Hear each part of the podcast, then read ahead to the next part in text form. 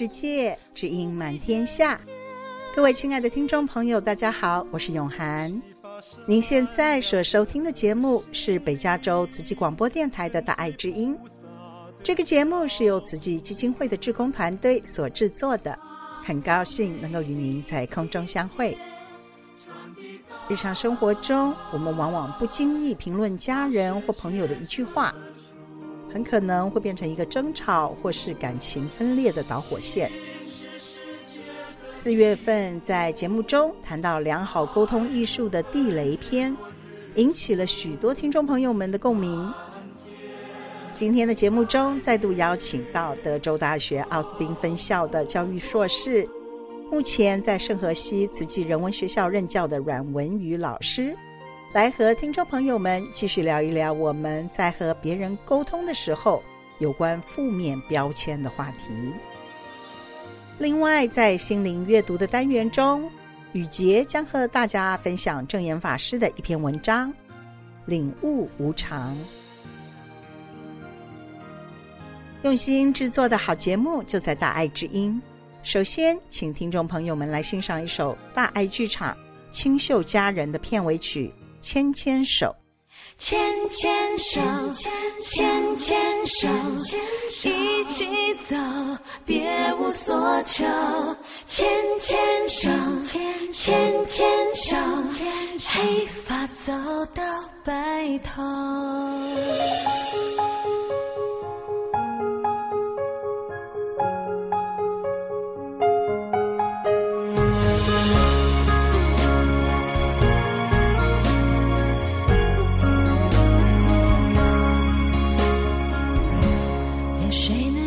相信无私无悔的真情，有谁能教我倾听别人心里的声音？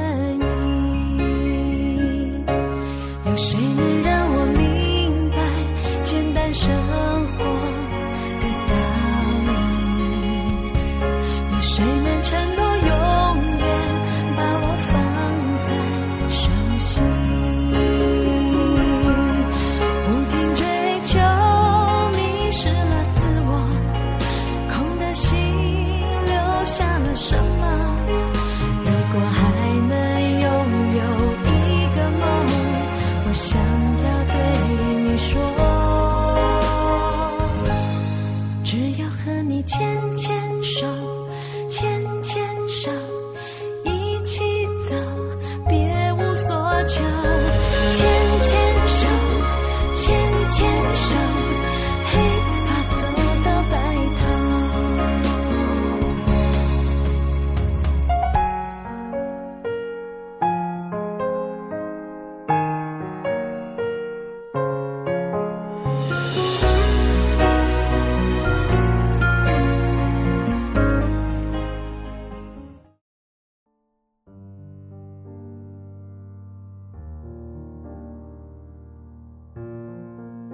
位亲爱的听众朋友，大家好，我是永涵，我是小鱼，我们又来到节目中来跟听众朋友们继续我们上一次的话题哦。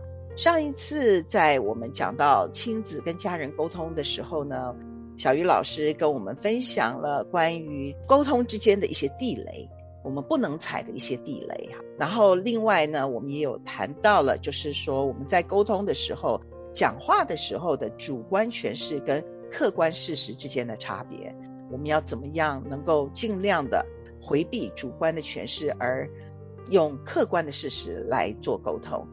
之后呢，就进入了一个所谓的贴负面标签的这个话题。所以，我们今天呢，可以继续的进入这个主题哦。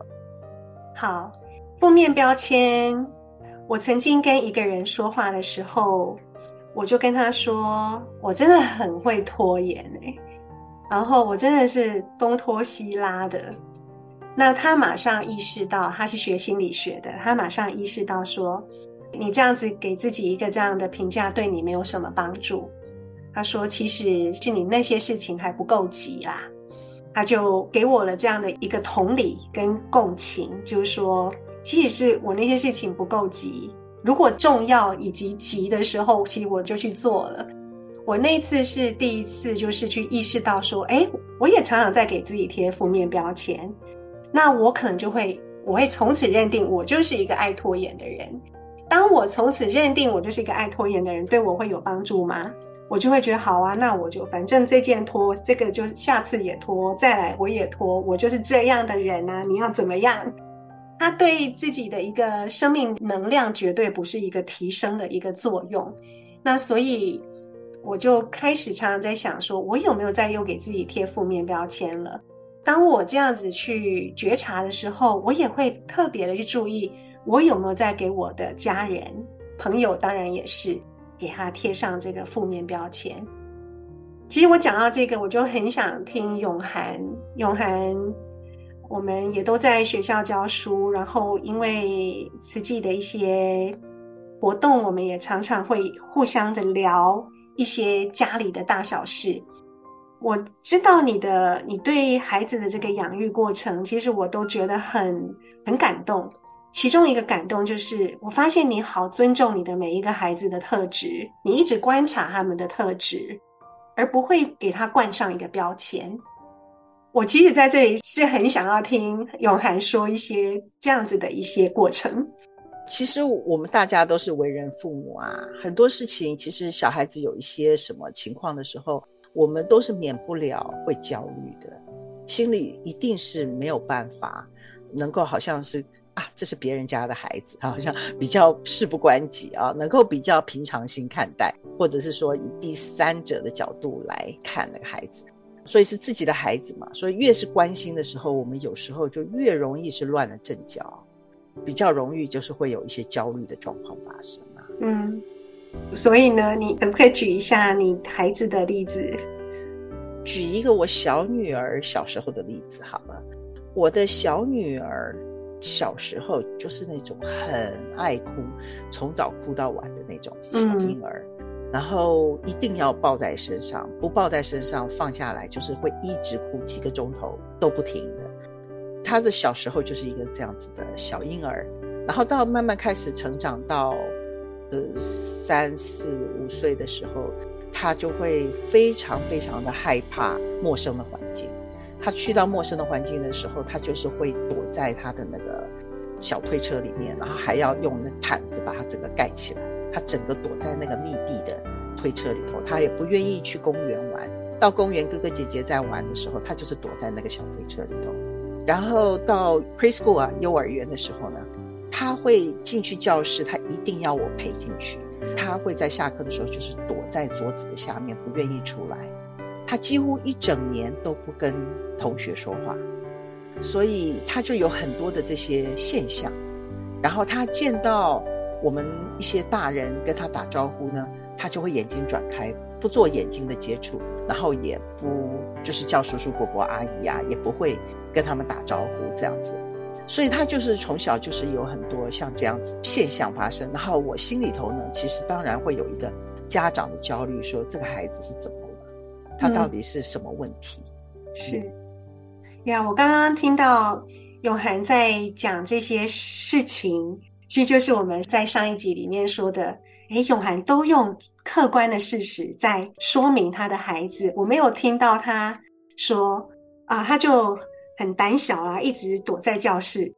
那永涵说的话是，他下课的时候就会躲在教室，他一整年就都没有跟朋友说话，跟同学说话。那你看他的时候不做眼睛的接触，我听到这些都非常的很觉察到，诶，他真的就是在做一个客观的事实。你以前会不会？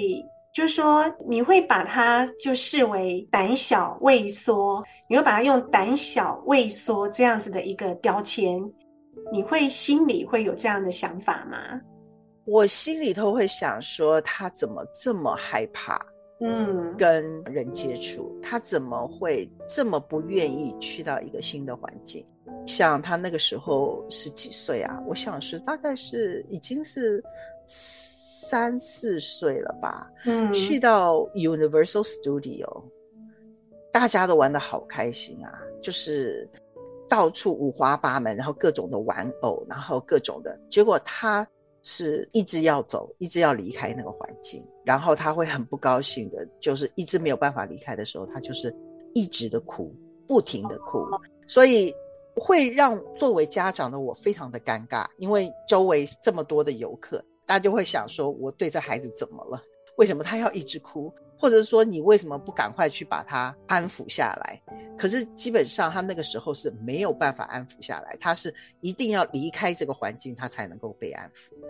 是，嗯，我听到的是你是不断的在观察这个孩子什么时候会有什么现象，什么时候会有什么现象，然后你也是在思索着怎么样可以帮助到他，帮助到他不会有这些不舒服的状况。我刚刚也注意到说，其实像你的孩子那样子的状况，我觉得许多的家长很容易在他人面前脱口而出，比方说。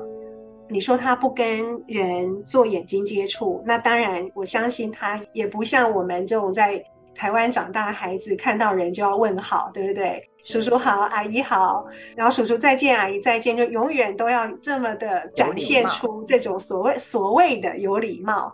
我觉得这种就是很容易会让家长说出：“哎，不可以没礼貌，你要有礼貌，赶快叫人，赶快说阿姨好，是不是？”是。嗯，你以前是怎么度过这个部分？以一个家长来讲，我的心里头是有小尴尬，就是说，为什么我的女儿看到大人的时候，就眼睛就转开了，然后就不理大人这样子，嗯，然后没有跟大人打招呼，我是会有尴尬的。可是，就像您刚刚讲的觉察，因为我的对他的观察，我其实是觉察着，说他是心里头有一个非常不安的因子。并不是因为他故意的没有礼貌，或者是说，并不是因为他故意的不要去打招呼，是，而是一个他心里有一个非常不安的因子，他还没有办法突破。因为这样，所以我不会强迫他跟长辈打招呼，我不会强迫说赶快叫叔叔，赶快叫阿姨。我其实是会跟我的朋友会稍微小小的道歉一下，我会小声的。跟我的朋友讲说，他是比较认生，他比较害羞，我会这样子讲，嗯、但是我不是当着孩子的面，我也不会强迫，就是给孩子一个标签，说你怎么这么没礼貌，或者是说他躲在桌子下面，嗯、那么多小朋友都在玩，玩的那么开心，我不会跟他讲说你怎么胆子那么小啊？大家都玩的那么开心，嗯、你为什么不出来跟大家玩呢、啊？是啊，为什么那么不合群啊？嗯，比较不会用这样子的话。来让他造成更大的不安吧。他已经有一些困难，有一些挑战在心里了。但是我们大人的一个这样的一个标签、这样的指责、这样的说教，其实是更让他情绪更翻滚的，不可能是对他有帮助的。因为永涵的这个小女儿之前在我。多年前也在我人文学校的注音班上，那我也听永涵后续的讲许多这个小女儿的故事。那其实小女儿后来在高中，她其实是当学生会的干部，而且她啊、呃、负责的还是宣传的宣传活动，那是那种很需要跟人接触的。所以这这个距离呀、啊，从她那个以前就是会不跟人说话、不眼神接触、躲在角落。然后到高中的时候是这样，我真的实在是太想知道，这中间还有什么样的过程是是永涵慢慢的引导他，然后慢慢的等待他的。我们再回到他小时候，在 preschool，在那个幼儿园的时候，他是躲在桌子下面的。我陪了他差不多半年，那我陪伴他的时候，也不是需要我就坐在他旁边，而是只是让他看到我。所以我会跟老师沟通说，因为我的女儿的这个特质，我希望她能够进到教室来。所以可不可以让我在教室里头，就是帮老师做事，好像做助教，然后只要让她能够看到我，她可以比较安心的走进教室来。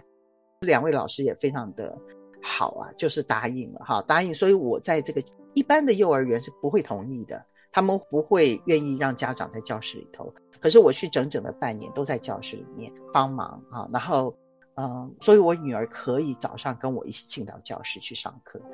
可是她到半年以后，我就有一次问她说：“我已经陪了你半年了，那是不是可以呃以后你自己进教室，然后我就不进来？”她那个时候才可以想象，她那个时候才三岁半，嗯，他就可以很明确的告诉我，他说：“妈妈。”如果你不陪我进教室，我没有办法去上学。嗯，他不是用哭的，你可以看到他全身的不安，他会前后的一直晃动，嗯，然后他会整个的脸就是属于这种很紧张的表情。可是他是很明确的告诉我：“妈妈，你不进去，我就没有办法进去上课。”所以我就跟他说：“好，那我继续陪，陪到又大半年了，就是几乎是一整年在这个幼儿班里。”他有一天忽然跟我讲话了，他就是是跟我讲话，他就说妈妈怎样怎样怎样，就讲了。旁边的小孩同学吓到说，他可以说话，他不是哑巴，就是同学都以为他是哑巴，他不会讲话的，就发现他居然是会讲话的，同学就吓一跳。后来再过了差不多一个月吧，他在家里就跟我讲说，妈妈你可以不用陪我了，我准备好了。I'm ready，好，他就说妈妈，You don't have to go with me. I'm ready。哇，所以我就说，你确定你可以自己进去了？他说对。所以从那个是花了将近一整年的时间，他大概只有最后的一个月开始可以跟同学沟通，跟同学一起去 playground 玩，去游乐场就是玩滑梯啊、秋千啊这些，然后不需要我在教室里头陪他。是。可是他的个性还是一个这么的慢热，他的这种焦虑，就是对这种不熟的环境、不认识的人的这种焦虑、这种慢热，其实是一直带着上去的。所以他一直到小学四年级，他的四年级老师还是这么跟我讲，他说：“哇，你的女儿真的是这么慢热，几乎花了一整年的时间，他才从他的那个。”蜗牛壳里头走出来，嗯，所以他老师有跟我有这样子的反应过，所以他一直到初中都还是，嗯，真的真的放开，他真的放开自己，真的是在高中的时期开始放开自己，呀，真的。你看，我们只是用这样几分钟的时间在讲述这个孩子从 preschool 到高中的这个历程，可是其实他是多少年？那个永涵，你就在旁边这样陪伴他，然后是允许他，是允许他是他天生是带着这个焦虑跟不安，在人群之中的这种不安。那你的这个允许，我相信带给他很大的安全感。那你就顺着他的这个步调，顺着他的这个节奏，那他在高中终于是就自然而然的在那个时候就整个不一样啊、呃！我觉得那个时候可以讲说，他的心智已经成熟到可以觉察到他自己的特质，他希望能够走出他的这个焦虑，嗯、所以在高中他自己有做努力。他在高一的时候，呃，特别选了嗯戏剧课。戏剧课就是要上台练习自己的胆量，在人前说话，在人前表演，嗯、所以他特别去选了戏剧课，然后他也让自己去加入，就是这个学生会里头做其中的一位干部，而且他选的这个项目却是要对外，就是跟很多人沟通的，他是刻意的在自我训练。好，我们如果是回放哈，就是说，在这个过程当中，他到高中自己去觉察到自己，诶，我有这个特质，我想要突破，我想要不太一样，我想要在某些时候是不一样的，是能够呃，能够更跟人可以比较能够去说话的，跟人可以比较去接触的。这个中间，你有带他去参与什么活动，然后来帮助他有更多的这样子的机会吗？或者是说，你去观察他的兴趣，让他在一个有兴趣的环境中去跟人自然的相处。是有啊，因为他是对这个艺术方面、色彩方面，他是非常有兴趣的。从小他，他对这个颜色的选择、衣服的选择，他从一岁多，他就是自己选衣服，嗯，带他去一些商场，然后需要买一件裙子，好了。他一岁多，你想想，一岁多的小孩，一般孩子可能走路都还走不稳啊，嗯，对不对？他是然后我说要帮你买一件裙子，那你想要哪一件裙子？他会指一件裙子给我看，他要那一件。然后我看到另外一件也很漂亮，我说那这一件呢？这件也很漂亮啊。他就跟我摇头，他就是要那一件。所以其实他在很小的时候，他就已经在这个色彩方面，或者是艺术方面，他就已经显现出他的这个特质。还有一个，他也是看。这些卡通片的时候，他特别喜欢看那个芭比的，他们常常就是又唱歌又跳舞的这种卡通片，他非常喜欢看。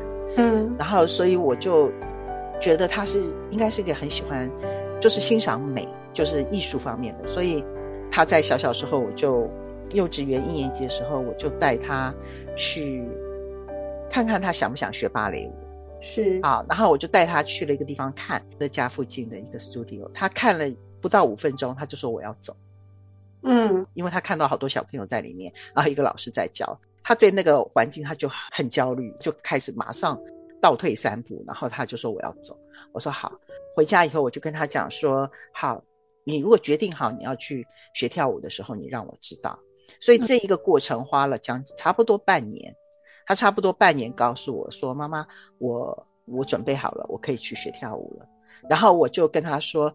好，你可以去学跳舞，可是我没有办法进去陪你哦。嗯啊，跳舞的地方我只能在外面，我没有办法进去陪你，这样可以吗？他就说好，可以。所以他是要克服他自己内心的焦虑，要走进那个 studio，就是要靠他自己来克服，因为他非常非常的喜欢学跳舞这件事情。嗯，后来他学了一年，他觉得那里教的太慢，他没兴趣了。他说他不想学了，然后我就说要不要去别的地方看看，所以我又带了他去了其他一两个地方。那他看过一样的反应，五分钟不到他就要倒退，他就要走。嗯、他说我要走，因为那又是一个新的环境。然后这一次等了他一年，因为我就说好，那你下次如果准备好、决定好，你让我知道。所以差不多等了一年，他告诉我说我决定好了。我说：“那你决定的好的是去哪一家？因为我们去了两三家嘛，对不对？”他就明确的告诉我是哪一家，嗯、然后我就把他带回去。所以他一直跳到高中毕业。他每一次跳舞，因为他们都要每一年都要有公演，他又要跟着一堆的学生一起学，然后要有公演，所以他也是在不断的自我的训练，让他能够站在舞台上，能够面对很多的观众，这样子。嗯还有另外就是他的画图，他很喜欢，所以我也是带他去学画图。那学画图也是他自己愿意，什么时候他想学，我们进去。他哪一天告诉我说，我觉得学够了，我不想学了，我就说 OK，好，我们那我们就停止。所以完全是由他来决定要学什么，然后他要学多久这样子。哇，这样子的一些故事，我听几次都不嫌腻的。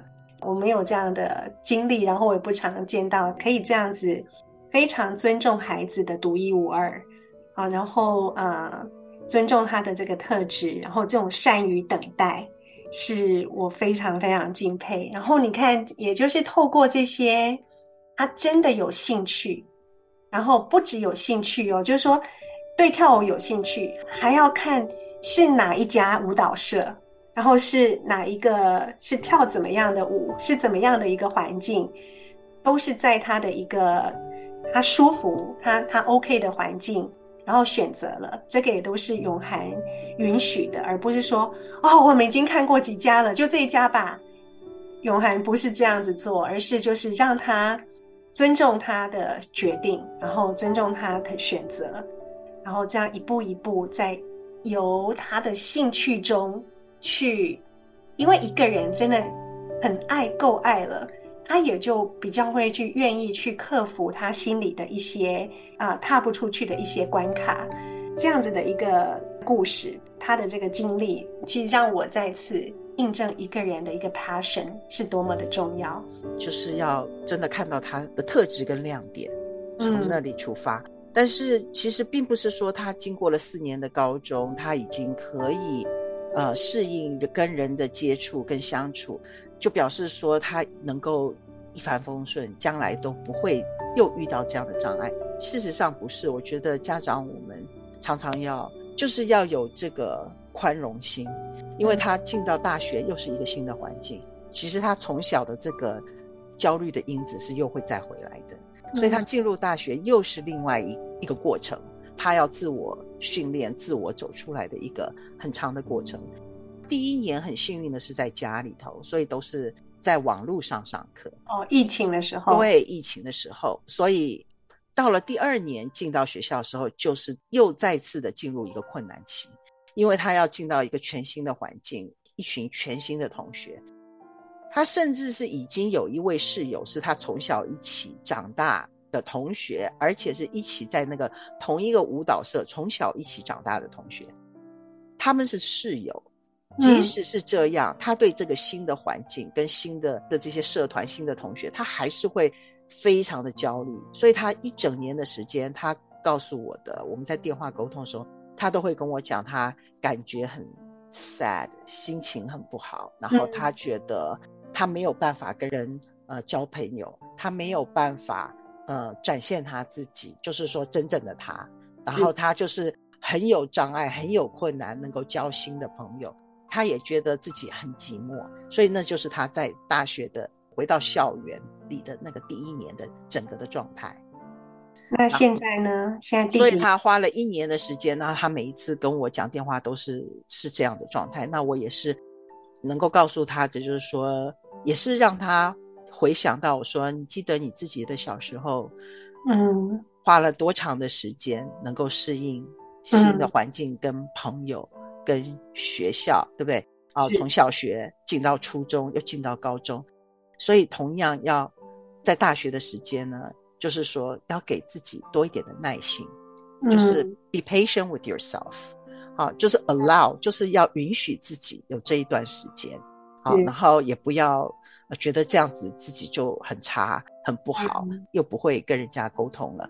就是说，给自己一点耐心，慢慢的，我相信你到下一年的时候一定会走出来。这样子，他现在是在大学的第三年，嗯。他就是跟我讲的，就是我也不会特别的去问他，但是他就会觉得说，他这第三年他觉得他过得很开心，然后他也把很多他原来想做没有做的，他现在就是很积极的去投入去，去做，去尝试这样子，对，去尝试，嗯、对。Yeah.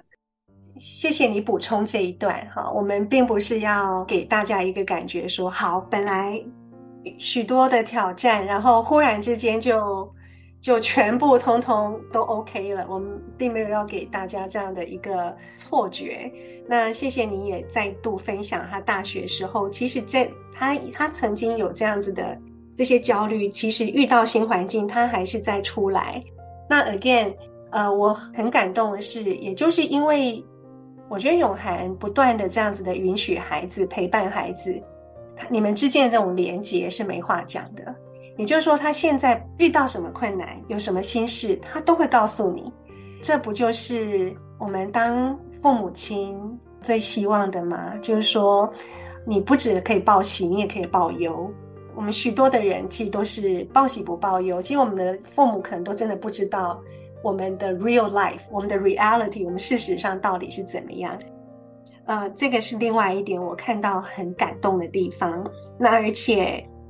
我也看到永涵的这个陪伴下，他其实常常在给孩子资源跟力量。那这个资源跟力量，其实都是不是说啊你好棒，像一句很空泛的话来说，而是根据于一些过往的一些事实，然后说出来给他听。因为孩子正在一个谷底的时候，他一定会常常会忘记自己曾经其实克服了许多的事情，他忘了。他只把自己聚焦于现在，他自己不够好，有点糟，或是很糟。但是他忘记他以前在某一个年纪、某一些阶段，其实他他都走过去，他都用他自己的的许多资源、能力去克服了。所以啊、永涵的这种陪伴方式，我觉得真的是很欣赏。谢谢小鱼老师的赞美啊！其实我们家长也都是一步一脚印吧。我们在那个当下，有时候也不一定知道是该怎么做，我们也会有很多的选择，就是我们可以选择这么做，或者选择那么做。然后有时候也不知道这个选择之后呢，到底它的结果是好的还是不好的。嗯，我们常常是处于这种十字路口。所以小鱼老师刚刚讲到的那个停顿。跟自我觉察，我真的觉得是一个很大的一个关键。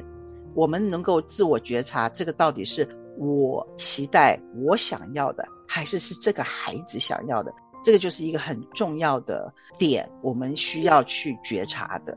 这个是不是真的是为了孩子好，还是只是希望满足我们的自我的某种期待？嗯，所以我希望我们两个的这些对谈的这些这几个单元呢，能够给听众们我不孤单的感觉。其实我们是一起走在这个路上，我们也是。都是跌跌撞撞的。那今天有一些心得，希望能够借着这些分享，让各位有一些些力量，然后让我们的关系跟孩子之间的关系，跟父母、跟夫妻等等关系都能够更和谐。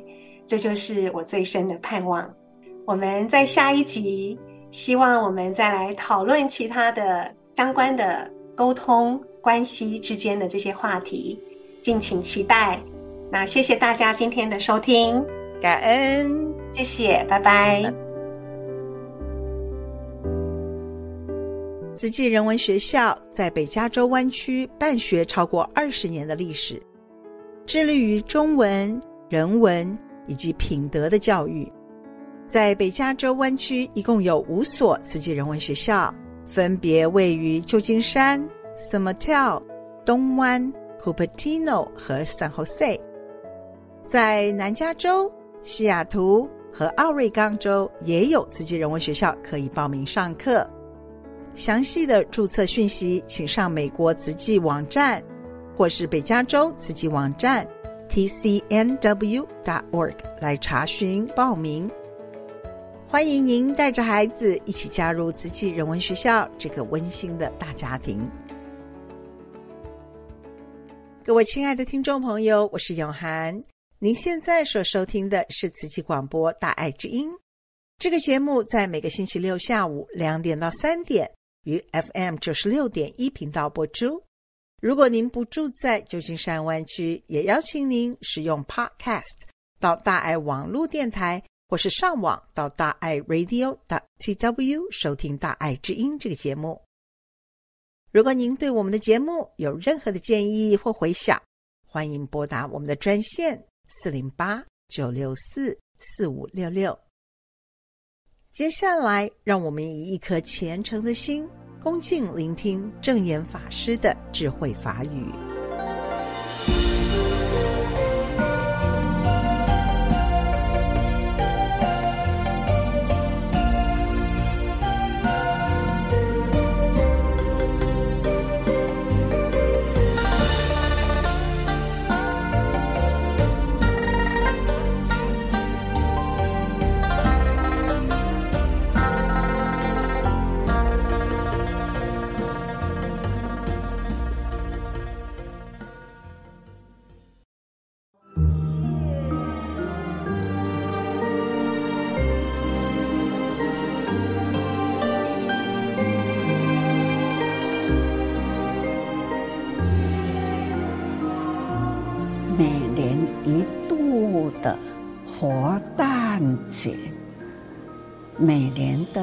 这一天是三节合一呀，有母亲节，那就是因为呢，父母生育之因嘛，要提醒人类要记得父母。而且，尤其是母亲啊，怀孕时的辛苦，而且呢，生育的那样的苦，一直到了孩子长大了啦，成家立业啦，这都是不知道。如何去计算父母为孩子的那一份爱，那一份的呵护，从小到大，父母亲呐、所期待的孩子一路平安，都没有所求啊。但不知孩子呢，有没有回顾一下，当小时候父母亲呐、是如何疼他、爱他，抱着他、牵着他，给他，到底给了多少啊？难以计算。等待呢，他长大了，这还记得吗？人生啊！要记得父母恩，实在是少之又少。所以啊，我们人要不断的教育。在尼泊尔，我们看到了如何感恩父母，如何感恩师长。教他们呢，让父母亲做好，水端到了母亲或是父亲长辈的面前，很恭敬的蹲下来，为父母或者是长辈啦，那来洗脚。这样的教育，这样的景象，到底孩子能体会母亲这样的过程，为他呵护他、拥有、养育他那样的细腻照顾啊？到底孩子现在知道吗？记得吗？有没有再回馈父母呢？这不知道有什么感受啦。不过实际的用这样的教育，多多少少啦，也可以呢启发已经忘掉父母的。人，不管是大人或者小孩，多多少少也应该呢，都会有体悟一点。也许呢，现在被孩子在洗脚的，他自己感动，应该也不只是为孩子的孝顺感动。应该多少呢？也有一点呢，忏悔落泪。也许他小的时候到长大，到自己成家，不曾经感恩过父母。现在呢，有这样的教育的形象，他自己被孩子。洗脚，反省自己，也许不曾有过，而忏悔啊，总是呢，人呢，那样的感受的的心，有不知什么款的感受，应该统说一句是感动。除了感动之外，应该是感恩，感恩慈济人，是一群来自远方呐，跟他不相识，短短的时间，心满菩萨把孝道带进校园，却提倡教。孩子啊，归阳土，让他的肢体来解说了这一个印力的里面的道理。所以哦，很用心呐、心马菩萨真正的大慈大悲、大喜大舍，自掏腰包，从新加坡、马来西亚啊，花自己的时间，花自己的金钱，那。时间呐、啊，他就用在当地，他们就还要呢走入社区，每一个村庄去了解呢村庄的生态等等啦、呀，因为这样政府啦开放了场地啦给我们。在那里面呢，办起了浴火啊，有十五个国家的法师，两百多位啦，哎，进来带动当地的人来浴火，哇，当场的盛况庄严呐，多美啊！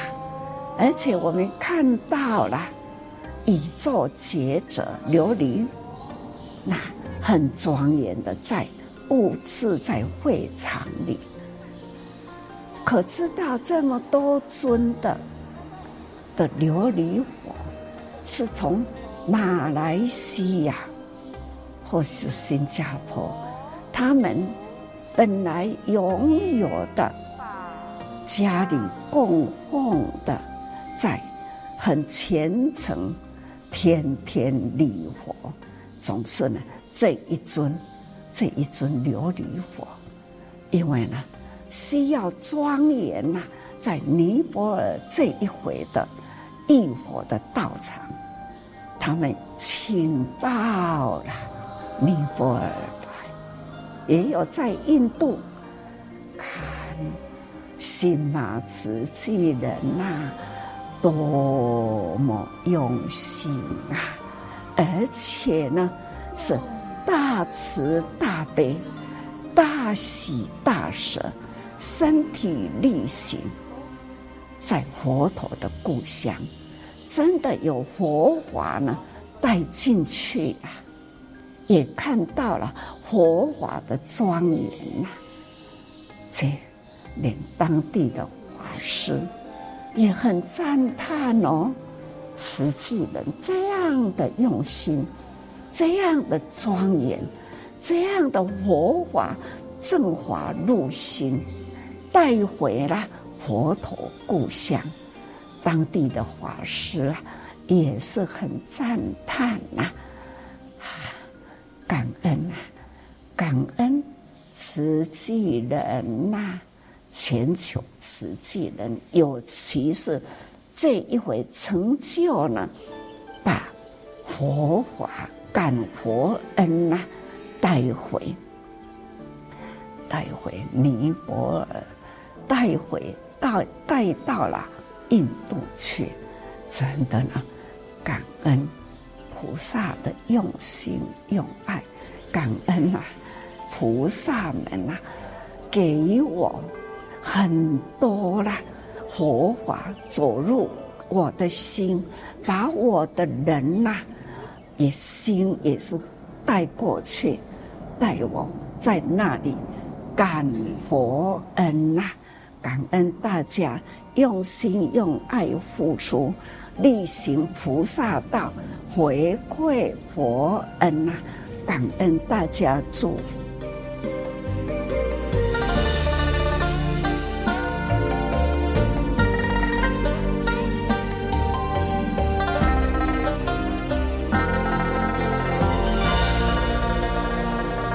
以上证严法师开示的录音是由大爱电视台所提供。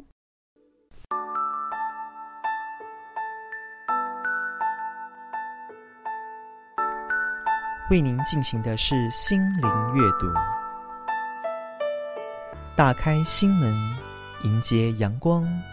心灵有爱，就是富有而可爱的人生。让我们来享受心灵阅读。亲爱的大爱知音的听众朋友们，大家好，我是雨洁。从二零二零的三月开始，慈济职工们就不曾因为疫情呢而停下慈善救援的脚步。职工们在美国 CDC 安全指引的规定下，先是忙着募集口罩给医疗人员，接着啊就动员职工制作防疫的用品，例如呢布口罩、面罩、头巾等等，赠送给需要的人们。再来，因为美国山火的关系，慈济志工紧急的运送生活物资以及防疫的用品给灾民，并且也持续关怀至今。在疫情放缓的时刻，志工们则积极拓展各区的义诊，扶持弱势的需求。而慈济人如何能够在这么艰难的时刻，仍然能够坚定着信心，一步一脚印地持续在做爱的传递呢？那是因为啊，我们持济志工在认识佛法的过程中，深深的了解今世灾害要有警示的觉悟。并且，由于正言法师在疫情期间不断地对弟子开示与鼓励，教导我们要众生一体，心有大爱，关怀苍生，传播正能量，所以慈济志工才能在菩萨道上不畏艰难的依旧付出。而正言法师。历年来对弟子们的鼓励与开示，都收集在《醒悟无常正言上人的四十二堂心灵修习课》这本书里面。今天开始心灵阅读单元，也想把这一本教导我们在人生遇到困难的时候，能够沉淀心灵与思绪，好好的面对困境的好文章，挑一些篇幅来与各位分享。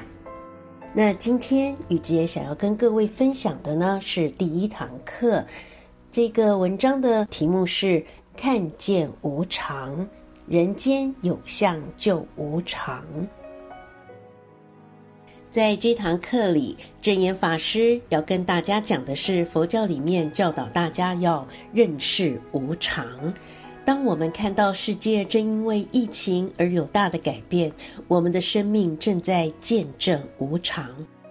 佛法告诉我们，无常就是真理，真理就是无常。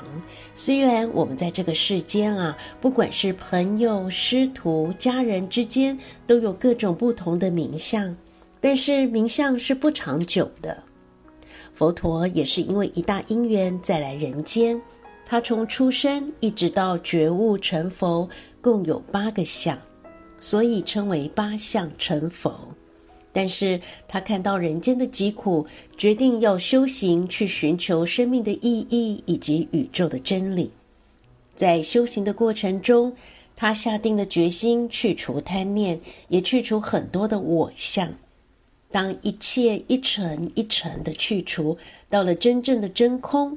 佛陀悟出了真理，真理就是没有障碍的限制。这种无形、无相、无障碍的存在，就是我们的慧命，是智慧。而我们所追求的是慧命增长。我们的生命是有限的，就好像我们常常讲说，某人的大限到了。有限的生命是自然法则。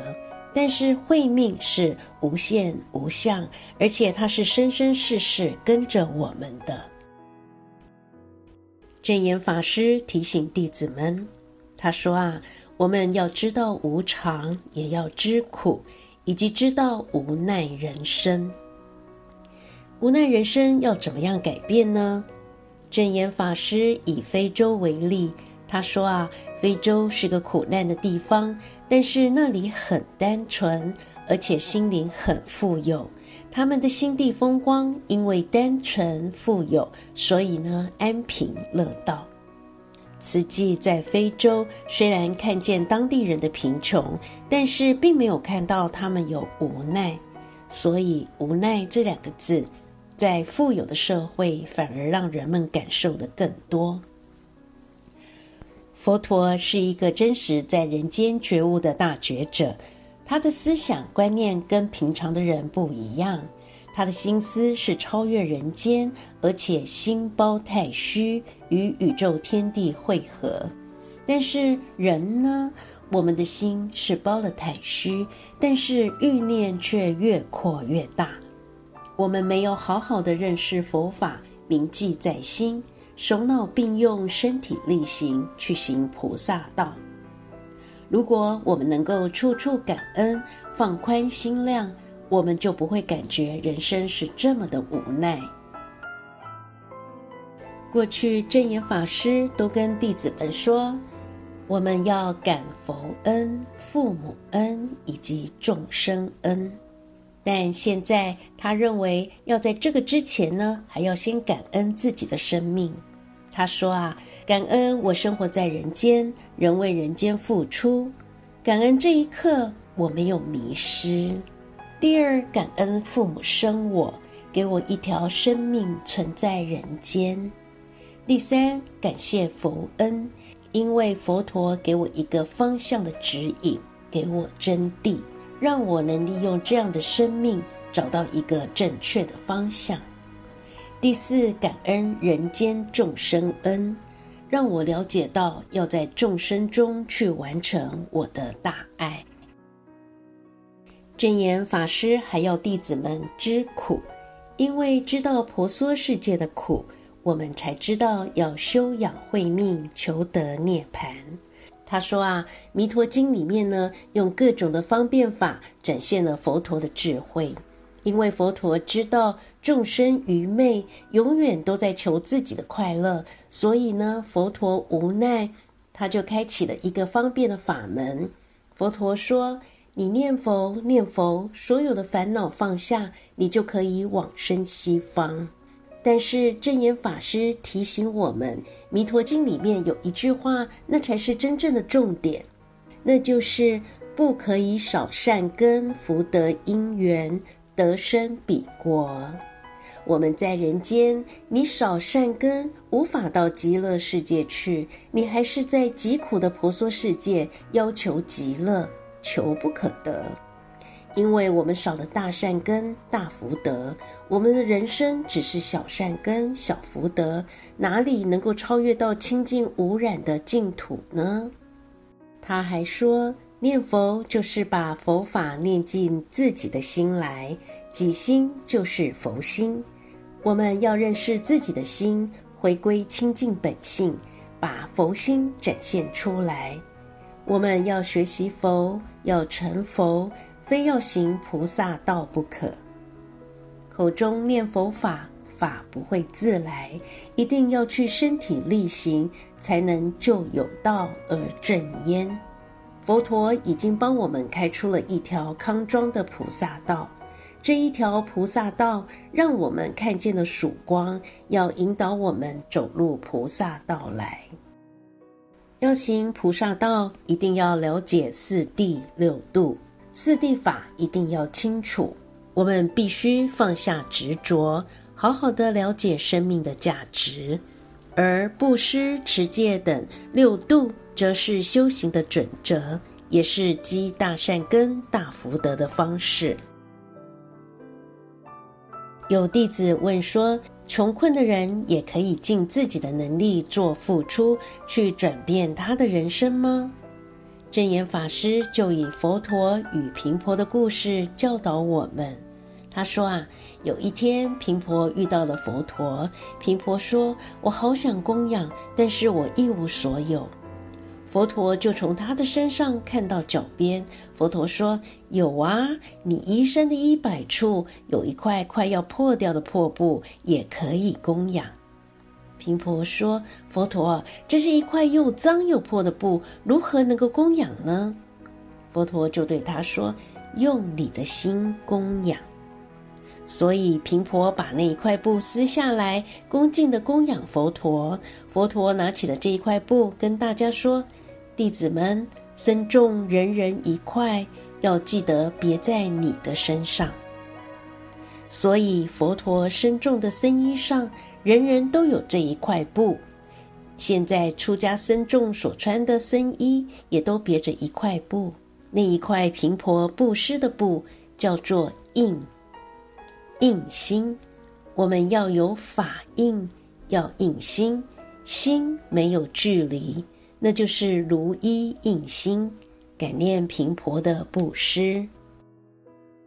因为了解佛陀所说的无常、苦、空，慈济自成立以来有四大志业，先以慈善助人，因为众生有病，再成立医疗志业，用佛法与人间法来医心，用科学医人身体的病痛。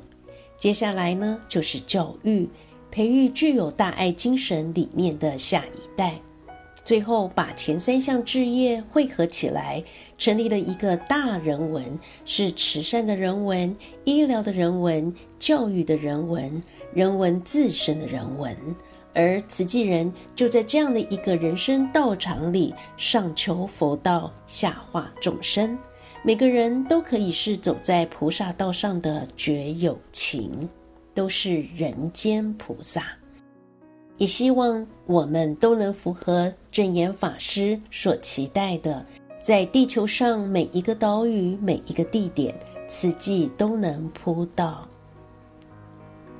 感恩您的收听，我们下次见。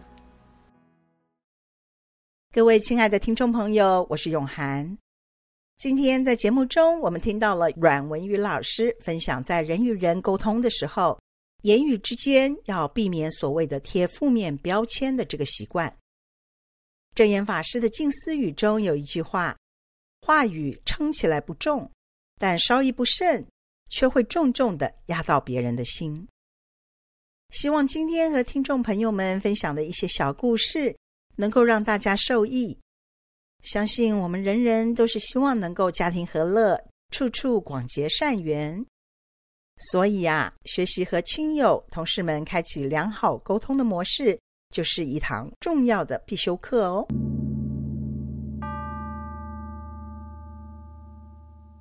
今天的节目就要进入尾声了，希望您喜欢我们为您准备的内容。